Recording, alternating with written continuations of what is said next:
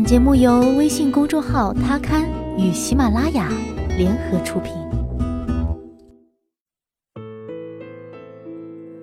Hello，大家晚上好，欢迎收听今天的他，我是子轩。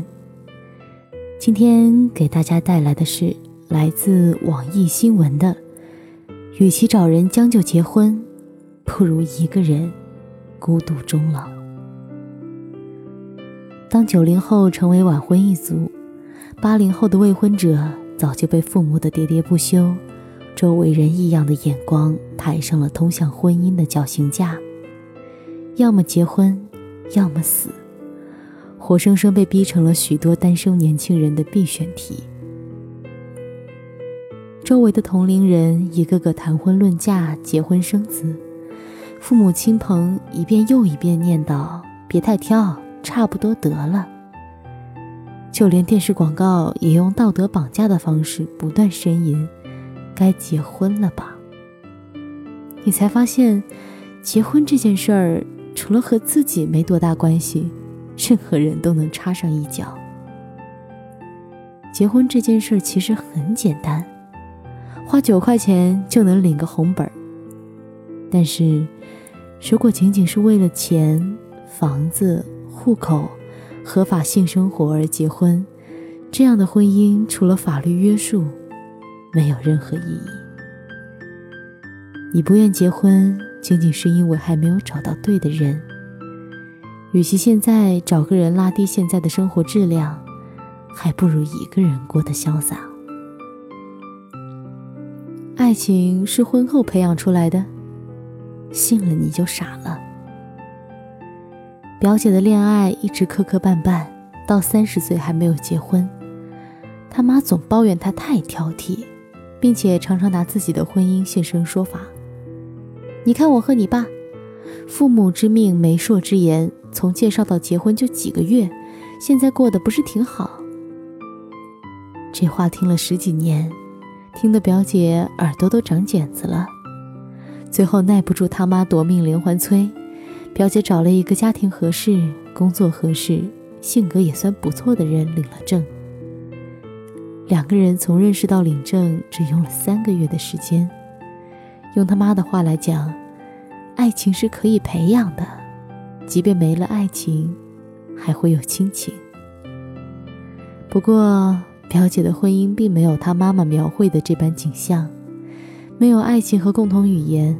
表姐和她老公总是因为一点小事儿就争吵不休，哪怕是挤牙膏是从上挤还是从下挤，都会引起一番不愉快。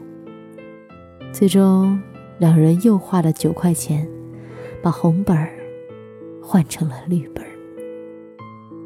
表姐说：“如果再给他一次机会，她宁可一直单着，也不要随随便便找个看似合适的人过一辈子。”那种感觉就是，喝口凉水都会塞牙。我们父辈祖辈是有很多人，因为时代条件所限，在婚后的相互磨合中相识恋爱。有的虽然互相看不惯，仍在忍耐中度过一生。但时代已然不同，如果现在你还把两人的幸福寄托于婚后的磨合，那么正式通知你。这场婚姻十有八九会以失败告终。婚姻的担子太重，担不起就不要担。婚姻意味着责任的开始，一结婚，婚礼、婚房、房贷、车贷、怀孕、生子、教育、赡养等一连串的事情就会接踵而来。遇到对的人。相互分担是一种甜蜜，可以称作同甘共苦。如果遇到错的人，这些责任都会变成双方的一种折磨。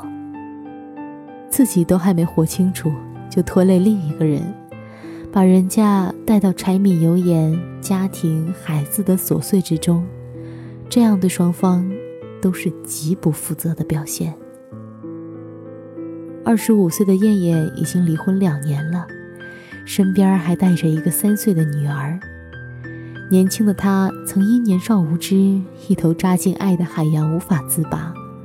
法定年龄刚到，就立马和初恋领证结婚，完全没想过结婚意味着什么。一直被宠为小公主的燕燕，首先面临的就是处理各种家庭琐事。笨手笨脚的她，什么都做不好。虽然婆婆总是没说什么，但不满的态度早就溢出了脸，与结婚之前的笑脸盈盈判若两人。更大的矛盾在燕燕生女儿后开始激发。燕燕的女儿有先天畸形，虽然花了大把的钱医治，但还是留下了不小的后遗症。丈夫、婆婆本来就对燕燕没生儿子这件事儿耿耿于怀。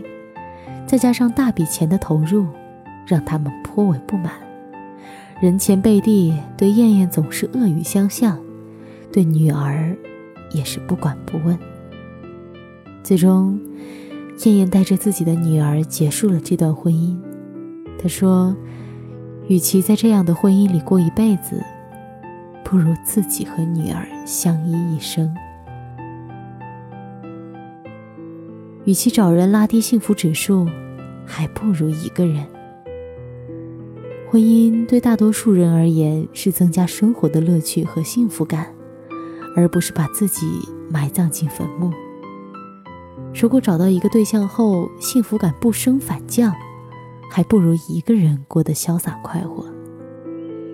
今年二十八岁的女白领王晓，在爱情的世界里寻寻觅觅。一直想要找一个命中注定的他。曹志军曾经问他：“如果一辈子都找不到所谓的命中注定，该如何？”他表示：“如果那个人不值得自己心甘情愿下半辈子为他低眉顺眼、做饭洗衣、相夫教子，两个人就算结合了，也是平添痛苦和烦恼。”三十三岁的静静是一个自由记者。过着还算悠哉的生活，也有着相对不菲的收入。烹饪美食、健身跑步、旅游骑行是他的生活方式。曾经有一段时间，在父母亲友的催促下，他也焦虑过婚姻的问题。但后来再见到曹志军的时候，他表示自己对这些已经看开。有一份能养活自己的工作。有让自己充实的兴趣爱好，还有一群志趣相投、两肋插刀的朋友。静静对自己现在的单身生活很是满意。现在我遇见自己喜欢的东西就可以买，看到自己想做的事情就可以做。如果和我在一起的那个人不能拉升我的生活质量和幸福感，还要他干什么？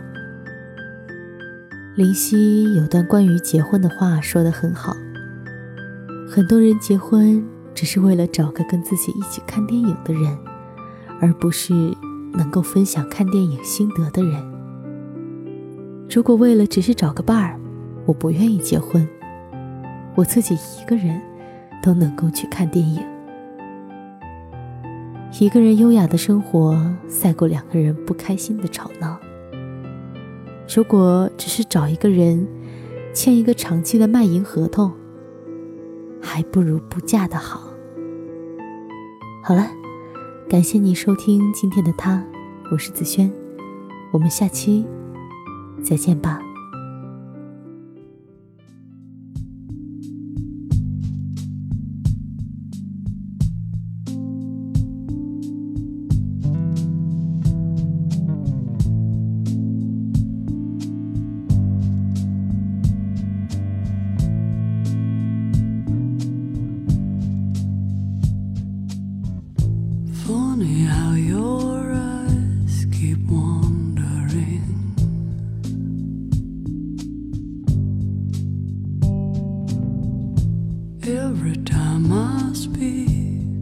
dear.